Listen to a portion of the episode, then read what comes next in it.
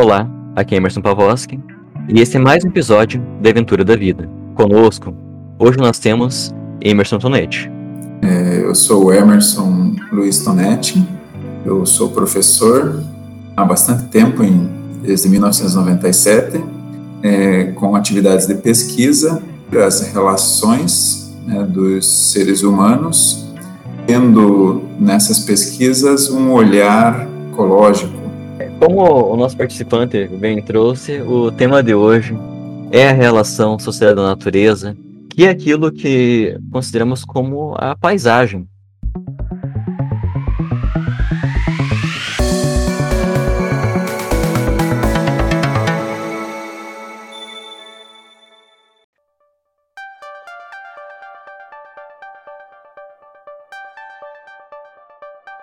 O trecho de hoje é um pequeno parágrafo da, do livro Geossistemas de Monteiro. Ele diz que a paisagem é entidade espacial delimitada segundo o nível de resolução do geógrafo, pesquisador, a partir dos objetivos centrais da análise, de modo sempre resultando da integração dinâmica e, portanto, instável dos elementos do suporte, forma e cobertura, sejam eles físicos, biológicos e antrópicos e expressa em partes ilimitáveis infinitamente, mas individualizadas através das relações entre elas, que organizam um todo complexo, o tal sistema, verdadeiro conjunto solidário e único, em perpétua evolução. Então, aí, mais ou menos, que Monteiro está falando é o produto do conjunto de todas as coisas que está sempre em transformação. Que a paisagem não é algo, não é algo fixo, como a gente sempre pensa, né? Essa interpretação né, que geralmente nós temos uma visão popular de que a paisagem é fixa, é um, é um dos grandes pontos que na pesquisa a gente tenta quebrar. Como o Emerson falou, a paisagem ela não é fixa, ela muda, ela é mais como um filme né, em, em, constante é, edição e essa, essa, essa paisagem, como nós pesquisadores dessa linha vemos, ela resulta dessa interação né, constante do ser humano, né, da sociedade com o ambiente. O ser humano modifica o ambiente, a, o ambiente, por sua vez, também provoca alterações né, na sociedade e isso acontece né, reciprocamente num processo contínuo né, do tempo, no mesmo espaço.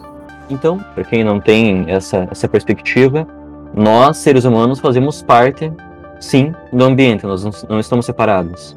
Nós, é, seres humanos, temos essa, essa perspectiva né, de que não fazermos parte do, do ambiente, isso, de certa forma, é resultante de um, de um distanciamento é, do, dos processos ambientais que nós somos perdendo por causa do alto grau de modificação que nós temos nos nossos ambientes urbanos.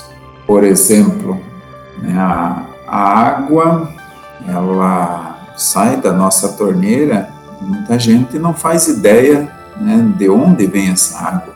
A água escorre pelo ralo da pia e depois né, segue um sistema né, de condução dessa água residual e nós não sabemos para onde ela vai. Essa água vem de uma determinada fonte que é finita e ela vai para um determinado local que vai sofrer um certo impacto.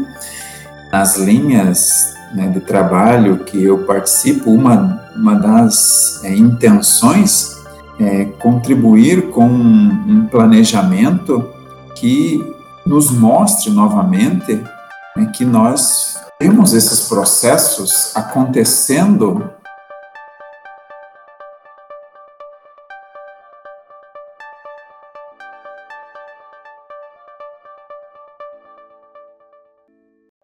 Bem, pessoal, para quem não sabe, é, o Emerson Tonetti foi meu orientador do mestrado. Eu, eu colhi muito, aprendi muito com ele. Então ele continua sendo meu professor, não, né, não mais formalmente, né? Já, já era complicada essa nossa comunicação né, no mestrado, porque os colegas chamam Emerson, daí era dois, né? Eu e, e você. E ainda é Emerson Luiz, né? O seu também. E isso foi né, motivo de, de piada dos, dos amigos e ainda somos de morretes, né? Mas eu acho isso né, um, uma coincidência feliz. Existe um, um autor, né, o, o Hilke, ele escreveu um, um livro onde ele tenta mostrar formas de planejar né, os ambientes urbanos como a natureza. Então, ele dá uma série de alternativas para escoamento de água, onde você vê né, a água para onde ela vai e é, usar plantas como filtros naturais para é, realizar a, retirada né, de matéria orgânica e outros componentes que são adicionados a essa água. Inclusive, uma autora nacional, né, a Herzog, ela também escreveu um livro onde ela indica uma série de possibilidades né, de planejar locais né, como uma área de lazer é, pública, onde essa área de lazer ela vai ter múltiplas funcionalidades. Não seria só um local para lazer, mas ela teria uma função ecológica também. Né? Esses locais de lazer podem ter uma outra função, como a, a redução né, da temperatura pela presença da vegetação, para que o, o efeito térmico né, da irradiação do calor né, nas casas ou nas pessoas que estão nesses locais, ela ela tem um efeito menor e aí você tem um conforto térmico melhor. E aí a gente começa a se entender né, como parte né, desses ambientes. É, o, o Hugh, ele, o nome do livro é Natureza e, e Cidade. Isso é um texto em espanhol Isso. em que ele vai buscar muito a ideia da sustentabilidade urbana, é a construção com base em princípios ecológicos tu comentou a questão da água, né, da água que vem da torneira. A água, ela tem um exemplo muito bacana, que tem um antropólogo que eu amo, os, os textos dele, que é o Bruno Latour. Tem um livro dele chamado Jamais Somos Modernos, e ele usa um exemplo muito bom, que mostra que realmente é só uma percepção nossa, de que nós estamos separados da natureza. É só uma percepção. E o exemplo que ele traz, eu utilizo a energia elétrica que vem da hidrelétrica que vem um rio que está produzindo. Mas eu não vejo isso acontecendo porque está longe de mim. Então o que o autor fala é que, na verdade, nós não sabemos da conexão, mas a conexão existe. Isso lembra um trabalho que você desenvolveu em Morretes, Emerson, que envolve o conceito de hemerobia. Quanto maior o grau de modificação né, realizada pelo ser humano num certo ambiente, mais difícil é a visualização desses, desses processos.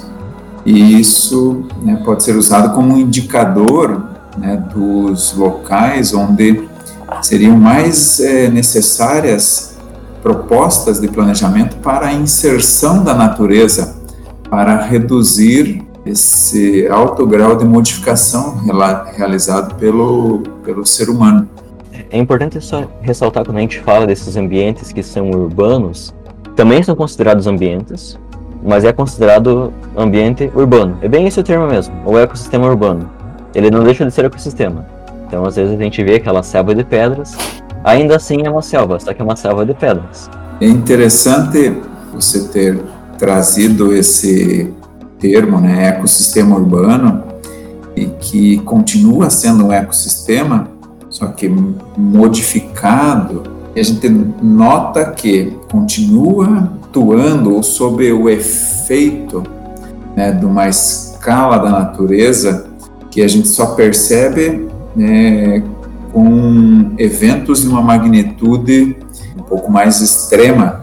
Como, por exemplo, nos grandes centros urbanos, vai conseguir perceber mais esse ecossistema sob o efeito da natureza num momento em que está ocorrendo uma precipitação intensa, e aí você vai ter um volume de água muito grande, um local que foi bastante impermeabilizado por asfalto, por concreto, e esse volume de água vai ter que seguir né, os efeitos da gravidade, infiltrar nos bueiros que estão ali, e a quantidade que não conseguir infiltrar vai acumular nas partes mais baixas. E aí a gente tem né, as, os grandes alagamentos e até mesmo a, a, formação das nuvens nesse local. Há algumas pesquisas que indicam que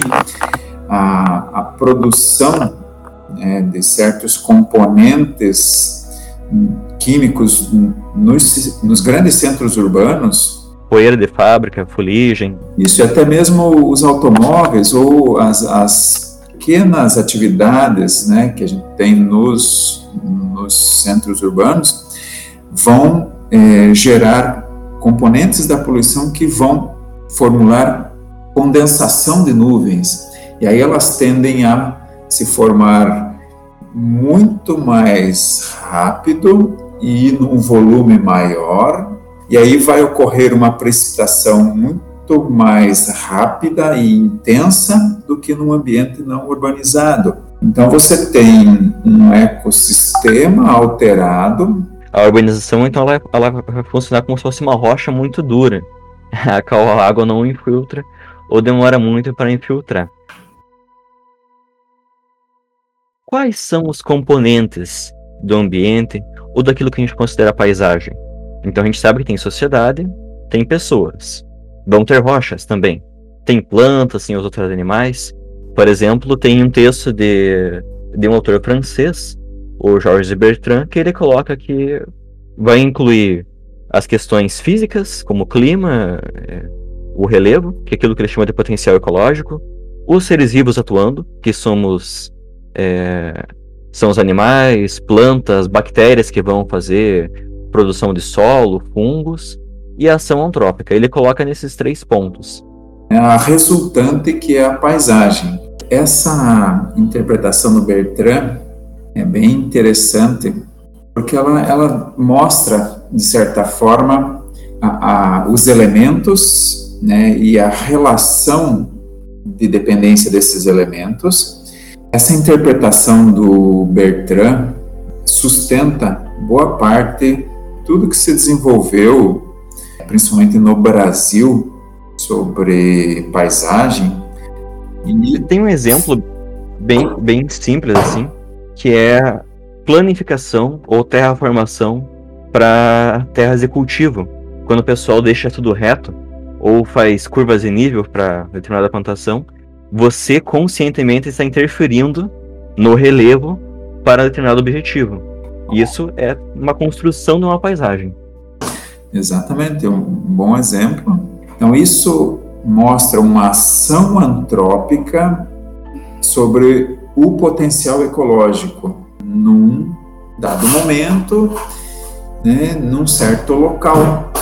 O Laszlo Miklos, da Eslováquia, ele publicou um livro chamado Landscape as Geosystem, porque é, Uh, existe um, meio que um. Não é, não é claro isso, mas é meio que um sinônimo, chama paisagem de geossistema. Virou meio que uma, uma certa similaridade. E lá, para o pessoal da Eslováquia, para esse autor é, é sinônimo, ele tenta trazer como sinônimo. E ele também separa assim a paisagem em três estruturas: primária, secundária e terciária. Sendo a primária elementos abióticos, o qual vai incluir atmosfera, relevo, água, solo e o fundo rochoso, o tipo de rocha, substrato. A segunda estrutura são os elementos bióticos, que aí vai ser tanto de flora e fauna, como o nosso, aí humano. Miklos difere de Bertrand nesse ponto, porque ele coloca o ser humano junto com outros seres vivos na segunda estrutura. E na terceira vai entrar a parte socioeconômica, o que nós entendemos, os nossos conceitos sobre, é, sobre determinado local. Determinado local vai ser parte da macrozona X, determinado local vai ser macrozona Y. Aí vão ser idealizações nossas, mas não delimitações físicas, entre aspas. Micro já tem essa separação. Ele coloca a terceira parte mais conceitual do que física. Essa, essa interpretação desse autor ela é bem interessante eu compartilho, partir de outras leituras também, dois, dois aspectos bem interessantes. A primeira é que a paisagem e já o sistema eles não são é, diferentes. E o interessante, e que outros autores também colocam, que é, já o sistema seria mais visto como um modelo teórico, a paisagem seria né, a, a, aplicação desse modelo teórico num, num certo local. Fica mais fácil de você entender. Um outro ponto que é bem interessante é essa separação do aspecto econômico é, e colocando ele separado, isso é, é importante pelo seguinte: dependendo da questão econômica de um certo local, você vai ter hum, uma modificação na paisagem é, mais intensa ou menos intensa. Se você tem é, uma sociedade onde consumo maior, você consequentemente vai ter, no geral, né, modificações maiores nessa sociedade, enquanto que é, o inverso também é verdadeiro. Esse é um ponto bem bacana, que até no, até no, no livro do Miklos, e eu acho que é no quarto que fala de metodologia. É, ele diz que você pode estudar a mesma unidade espacial, é o, é o mesmo ambiente, mas eu posso estudar sobre, sob a ótica da economia, eu posso estudar sob a ótica da climatologia, eu posso estudar, estudar sob a ótica da, da sedimentação, eu posso pegar só uma partezinha desse meu geossistema e estudar. Então, é, quem estuda isso não é obrigado a ter a ser especialista em tudo, né? Ah, eu sou especialista na parte social, eu sou especialista na parte de pedologia de solo e também sou especialista na parte biológica. Não, não precisa ser tudo isso. Exatamente. E aí entra a questão da visão sistêmica. Né?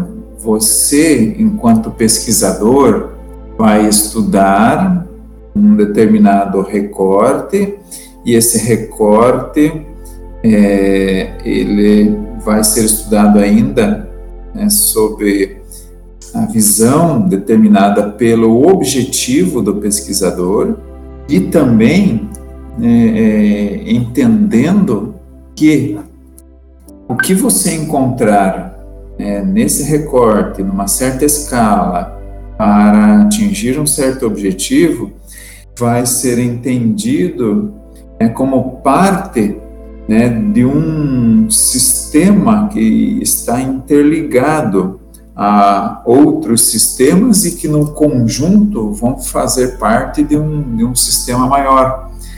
Então esse conceito de paisagem ele está sob esse conceito maior que é né, a, é o conceito de, de sistema né, componentes interligados e interdependentes, e o que acontece em um afeta o outro.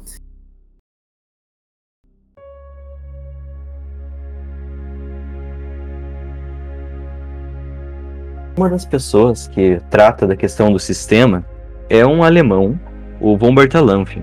Ele escreveu um livro chamado Teoria Geral dos Sistemas que é um livro assim, ele é bem matemático, é um livro que ele busca e ele vai dando vários exemplos. No terceiro capítulo, ele mostra exatamente essa questão da, da perspectiva de quem está olhando. Imagine quem está ouvindo agora um quadrado feito de, de bolinhas.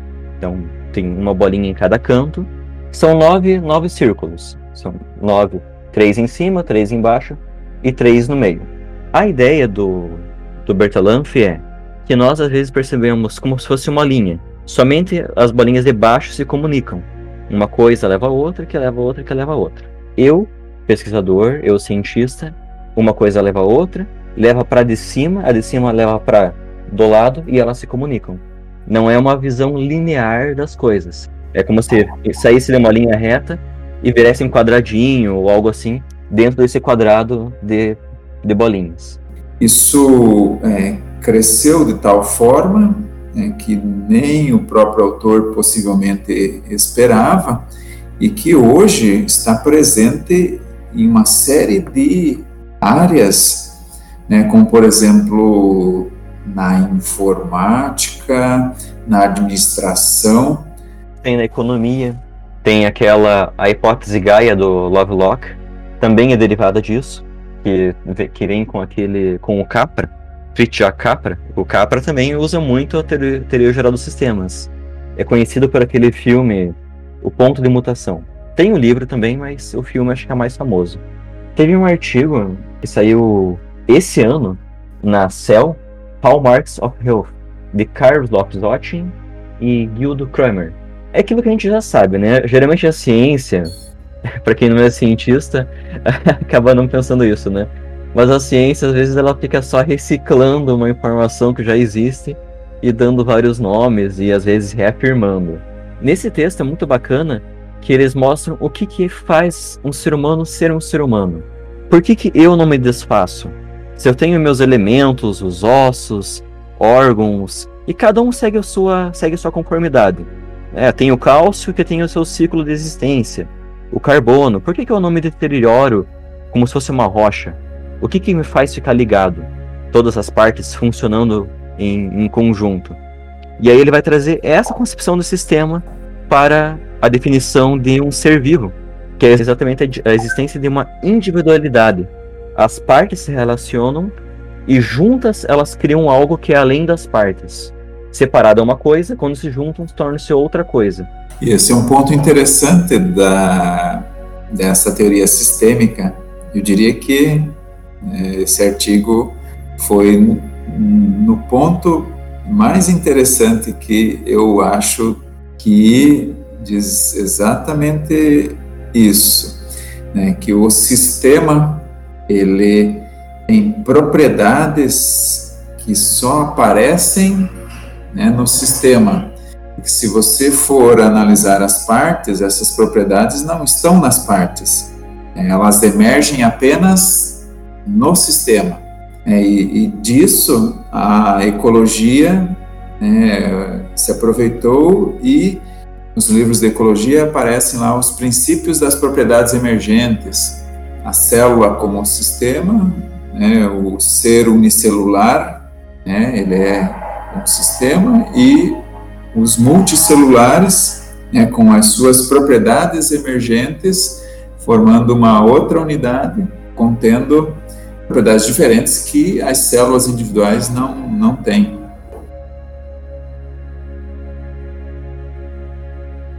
É, o conceito de paisagem tendo esse viés sistêmico, ele é importante para os, os centros urbanos no mundo todo, né, e a literatura recente tem é, enfatizado isso. É, por quê? Porque ele, essa visão sistêmica, né, dada pela paisagem ou pelos estudos da paisagem nos centros urbanos, é, elas têm condições e que a gente encontre soluções melhores e mais duradouras para problemas complexos por causa da multiplicidade de relações que existem, né, gerando um certo problema. Que é a hipótese Gaia, que é a hipótese da Mãe Terra, que já existia há muito tempo, né? Os nossos alguns antepassados nossos já tinham essa perspectiva. A ideia de Pachamama para os povos andinos. Já existia essa coisa de do que eu faço aqui interfere lá. O que acontece lá interfere aqui. Até Latour fala que problemas ambientais, climáticos sempre existiram, além, dos, além das influências humanas. Mas ele aponta que um dos fatores que tem influenciado muito é a falta de perspectiva de conexão de aqui e lá. É, eu também concordo com, com ele. Isso me fez lembrar de um momento bem interessante que eu tive quando eu era mais novo. Eu estava numa vila na ilha de Superagui, numa vila da, da parte norte da ilha, a Barra da Ararapira. Eu estava com alguns colegas, a gente queria se deslocar, nós estávamos com caiaques, e a gente estava querendo se deslocar para um certo ponto, e aí uma, uma senhora da vila é, viu que a gente estava remando e não saíamos do local, porque nós estávamos tentando remar contra a maré. Ah, hoje parece cômico e bem óbvio. Aí nós desistimos porque estávamos gastando muita energia, cansando e não estávamos tendo resultado.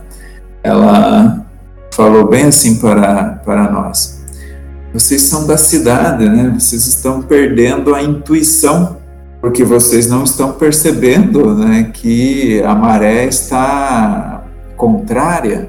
É o exemplo daquilo que chamam de criança de prédio. Isso. Quem não conhece. É mais ou menos isso. Exatamente.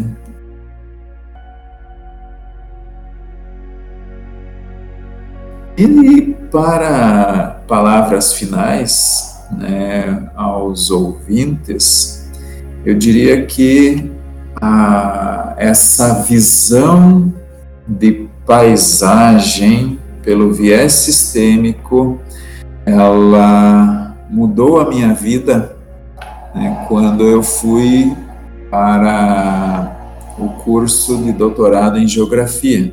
Eu vinha do curso de biologia, da graduação em biologia e do mestrado em biologia que tinha um viés bem mais é, restritivo, um viés que busca entender mais sobre uma pequena coisa. A visão de paisagem, ela né, mostrou que é preciso é, entender mais sobre é, uma pequena coisa, mas você não pode deixar de tentar buscar mais sobre as outras coisas envolvidas.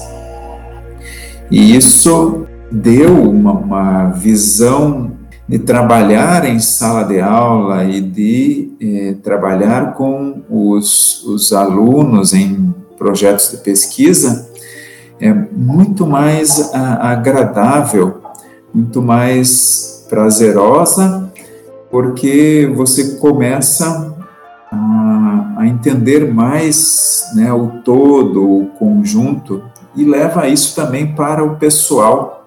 E você começa a, é, agir em função dessa visão sistêmica. Eu sempre brinco com, com minha filha, né, quando ela vai realizar alguma coisa, eu peço, ó, analisa a paisagem é, veja o que, que você entende da paisagem para tomar uma decisão. E eu trouxe isso para o pessoal e tem né, me ajudado muito. Muito obrigado pela possibilidade de falar hoje. Obrigado, pessoal. E é bem isso mesmo. Eu também tenho formação, em primeiro lugar, como biólogo e agora também no doutorado de geografia. E a concepção sistêmica, a concepção é, da qual deriva a paisagem, ela é uma filosofia. Como, como Emerson falou, ela, ela transcende o método, transcende uma ciência. Hoje, na minha casa, se eu tiver que mudar alguma coisa do lugar, um armário, eu já penso no contexto, eu penso na paisagem, eu não vou fazer. Ah, vou comprar tal coisa nova, mas a, a velha funciona. Não precisa, então eu não interfiro numa paisagem instável.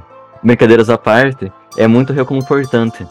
Você não precisa ficar usando sempre aqueles autores, você consegue com comunicar com várias áreas. Obrigado a todo mundo que ouviu e até a próxima.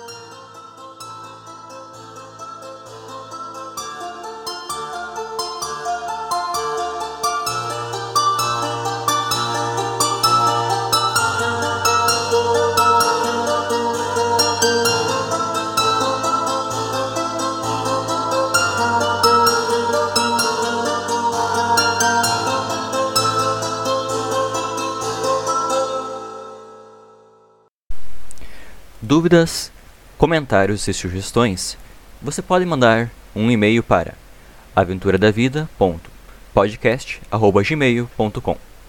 Até a próxima!